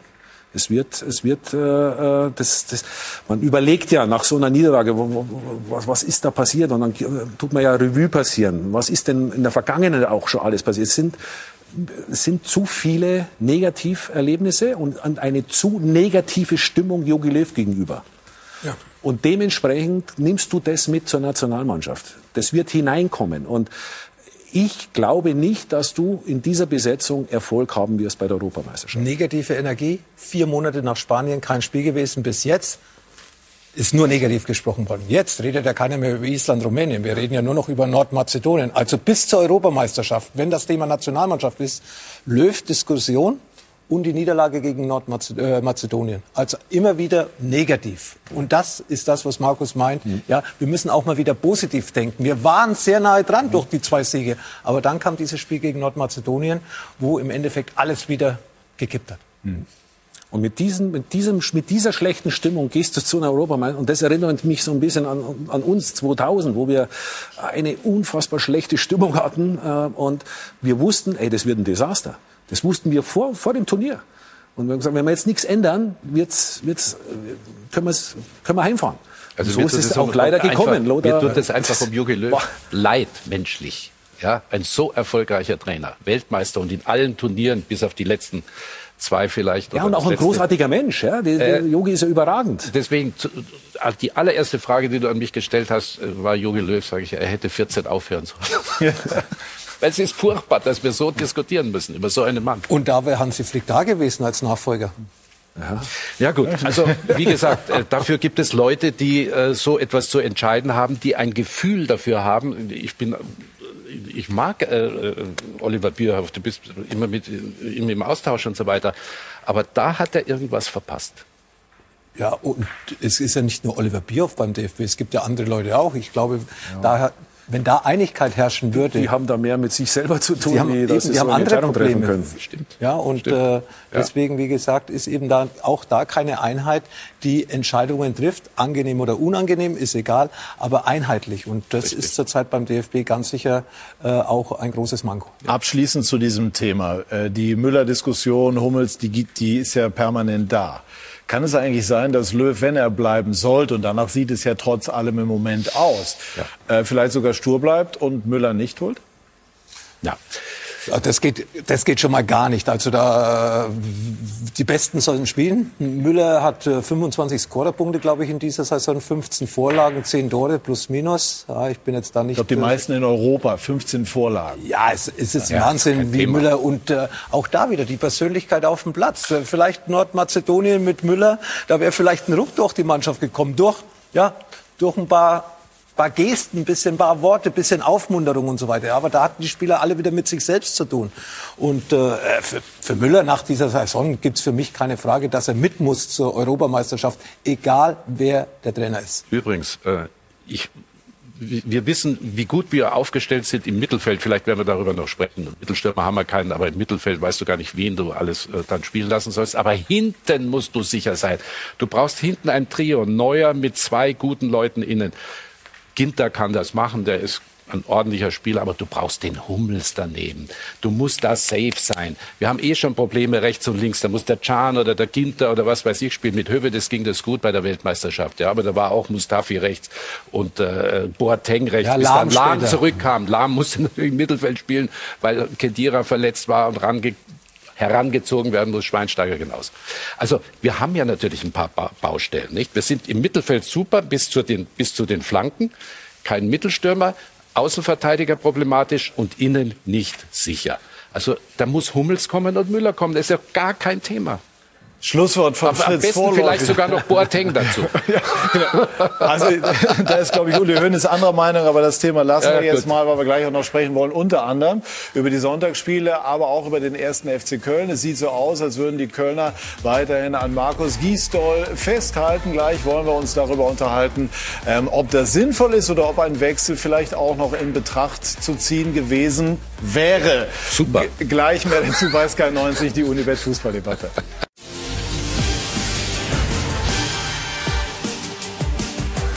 Wir sind zurück bei SK90, die Unibet Fußballdebatte und ich begrüße Britta Hofmann, die Moderatorin unseres Bundesliga Sonntagnachmittag. Herzlich willkommen. Hallo. Liebe Britta, Stuttgart gegen Werder ist eines der Spiele. Die Stuttgarter haben sich ja bisher ausgezeichnet durch sehr viel Offensivpower. Aber jetzt haben sie gerade auch verletzungsbedingt Probleme. Können die das auffangen? Ich denke schon. Autsch natürlich trotzdem, Silas Mamangituka und auch wieder González, die ja. jetzt ausfallen. Ähm, insgesamt 24 Torbeteiligungen. Also das schmerzt natürlich äh, schon. Auf der anderen Seite haben sie Kalajdzic, also der trifft auch sehr ordentlich, 13 Mal schon. Jetzt auch mit den Österreichern ja unterwegs gewesen, drei Länderspiele, drei Tore. Dementsprechend wahrscheinlich ein bisschen müde, aber auch voller Selbstvertrauen kehrt er zurück und äh, wir freuen uns auf einen schönen Klassiker. Muss Werder versuchen, den Deckel drauf zu bekommen? Die Ausgangsposition im Abstiegskampf ist ja sehr gut mit mit, ich glaube, 30 Punkten. Du hast recht, ja. Man hat so ein bisschen den Eindruck, sie robben sich Richtung Klassenerhalt. Also so einen richtigen Big Point, ja. der fehlt dann. Könnten sie vielleicht dann heute mal landen, um ein bisschen mehr Ruhe reinzubekommen. Aber Werder, ja, wir werden auch nachher analysieren. Also Standardschwäche kommt so ein bisschen jetzt gerade zurück. Dann haben sie ja auch äh, George Sargent, den sie mhm. heute ersetzen müssen, gelb gesperrt. Gucken wir mal, ob Niklas Füllkrug äh, zurückkehrt und sich da dann präsentieren kann. Aber du hast schon recht. Also Punkte würden denen ganz gut tun, um etwas entspannter ins Saisonfinale zu gehen. Und dann das Berlin Berliner Derby. Ja. Union gegen Hertha. Äh, kann man wirklich sagen, dass Hertha Außenseiter ist? Würde ich schon sagen, auf jeden Fall. Also wenn du die Bilanz siehst, ist er das vierte jetzt, ähm, 2-1 für die Hertha, aber alleine von den Punkten, also sollte Union gewinnen, 17 Punkte wären die vor den Berlinern. Also wer hätte das gedacht vor der Saison? Ich glaube, nicht mal Lothar hätte so äh, prophezeit, oder? Dass die Hertha unten im Abstieg hängt und Union um Europa kämpft. Britta, ich gebe dir recht. sehr, sehr, gut. Wie groß ist der Druck auf Hertha? Ja, natürlich enorm. Oh, die beiden fangen schon wieder an zu ja. diskutieren. Ja, natürlich enorm. Ja, also äh, nicht nur die Brisanz des Derbys, ähm, die versucht man ja so ein Stück weit rauszunehmen und zu sagen, nee, wir fokussieren uns. Die Länderspielpause hat gut getan. Kedira möglicherweise ein der Kandidat. Bank, ja. Ja. ja. auf der Bank, Kunja, ja, also so, die konnten sich alle so ein mhm. Stück weit regenerieren. Ähm, Cordoba auch. Also mal schauen, ob sie das auf den Platz kriegen heute. Wer ist zu Gast? Dennis Aogo. Sehr schön. Viel Spaß. Vielen Dank. Frohe Ostern. Ja. Dankeschön. Dankeschön. Ja, Mensch, aber unsere Runde diskutiert sehr lebhaft. Das ist ja für den Moderator immer ein Traum, wenn man eher mal bremsen muss, statt anzuschieben. Das ist wunderbar. Äh, Lothar, ähm, ich glaube, wir sollten jetzt zunächst die Tipps machen. Ähm, mhm. Und zwar Stuttgart gegen Werder. Stuttgart Heimsieg 2 zu 1. Und das Berliner Derby? 1 zu 1. 1 zu 1 steht im, äh, ja, im Zeichen des Abstiegskampfs. Markus Babel war ja mal bei ähm, Hertha BSC.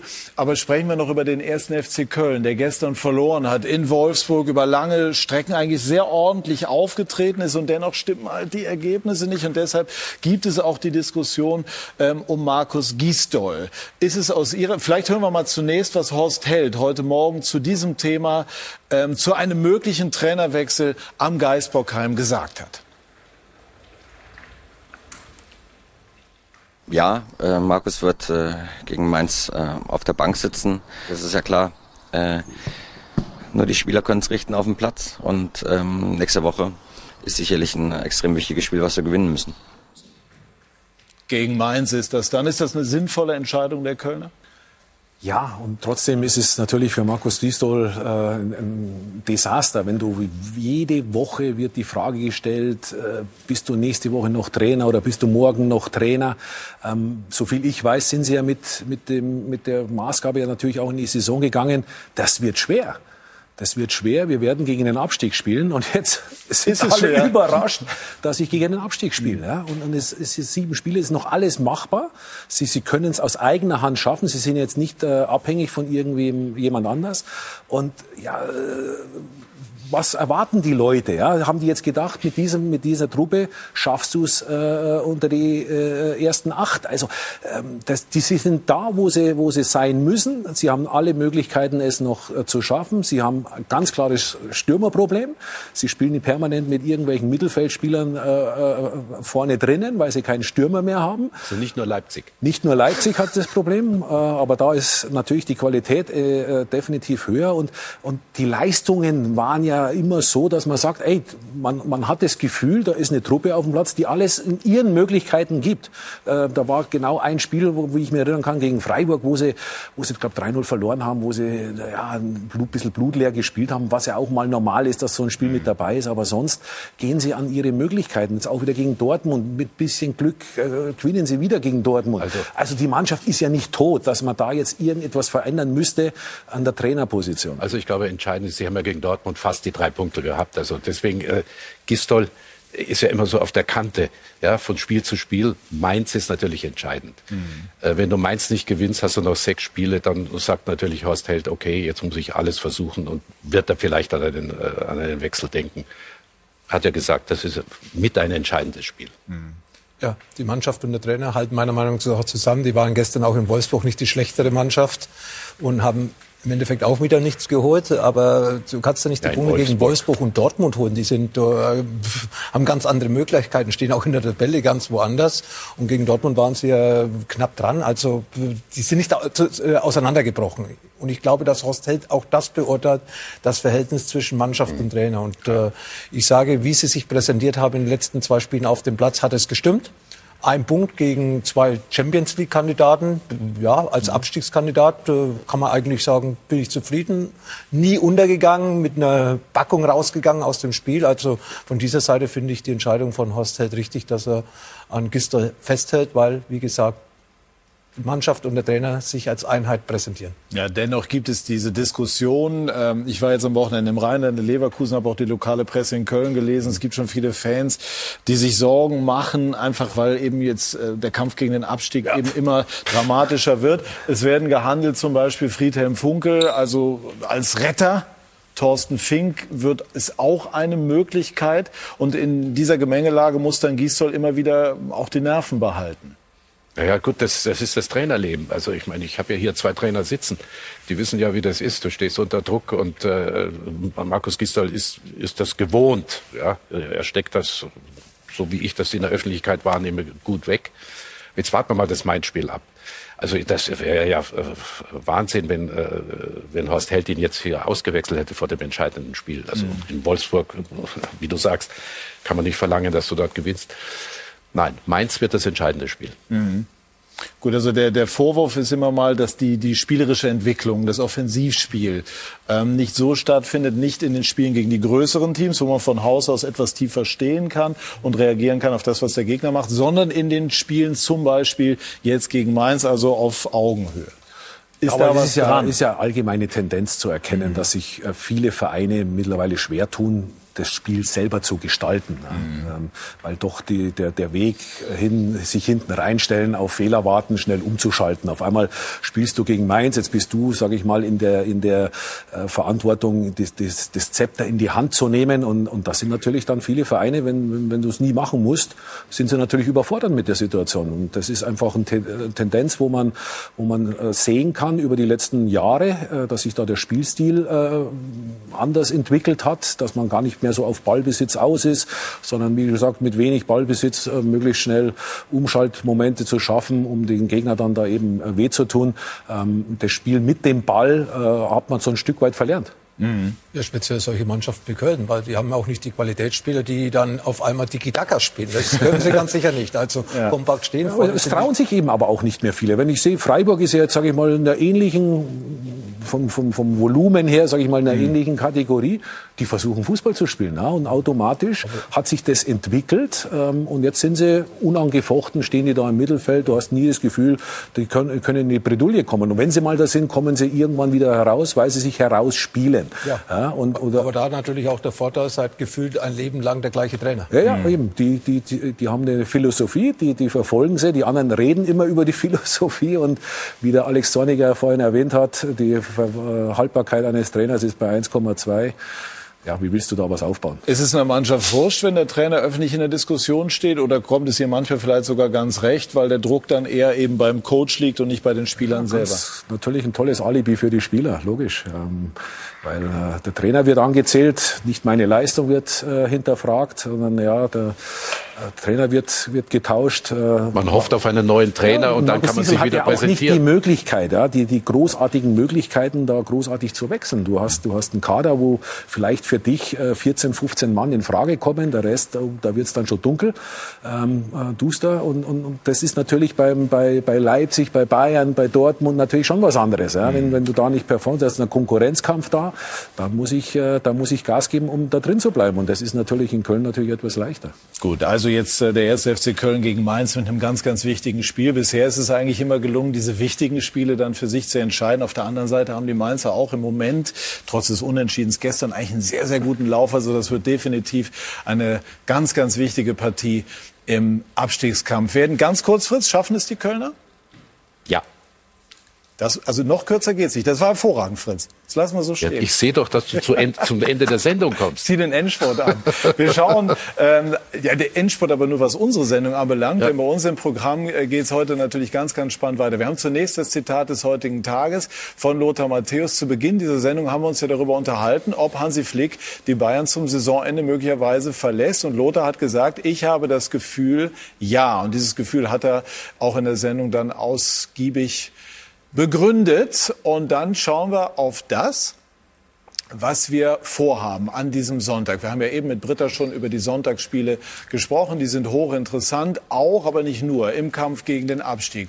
Dann haben wir die zweite Fußball-Bundesliga. Yannick Erkenbrecher wird die präsentieren, unter anderem das Nordderby Hannover 96 gegen den Hamburger Sportverein. Und dann haben wir auch noch Tennis Masters 1000 ab 19 Uhr das Finale. Ähm, Sinner spielt dort und ähm, das ist also auch spannend für Sie, sich das anzuschauen. Und gleich bei uns direkt im Anschluss hat Ricardo Basile meine Geschichte. Er war sehr früh sehr erfolgreich. Als andere ihren Führerschein machten, hat er schon Bundesliga gespielt. Was macht das mit einem Teenie, der plötzlich mitten im Rampenlicht steht? Das verrät mir jetzt gleich hier in Leipzig Benny Henrichs. Also freuen wir uns drauf. Machen Sie sich einen äh, schönen Ostersonntag bei uns im Programm bei Sky. Ich sage herzlichen Dank an die Hand, dass Sie sich die Zeit genommen haben, Ostern äh, hier bei uns eine sehr, sehr lebendige Sendung zu gestalten. Ich bedanke mich bei Ihnen, liebe Zuschauerinnen und Zuschauer. Bleiben Sie hier bei Sky im Programm. Frohe Ostern noch. Tschüss und auf Wiedersehen.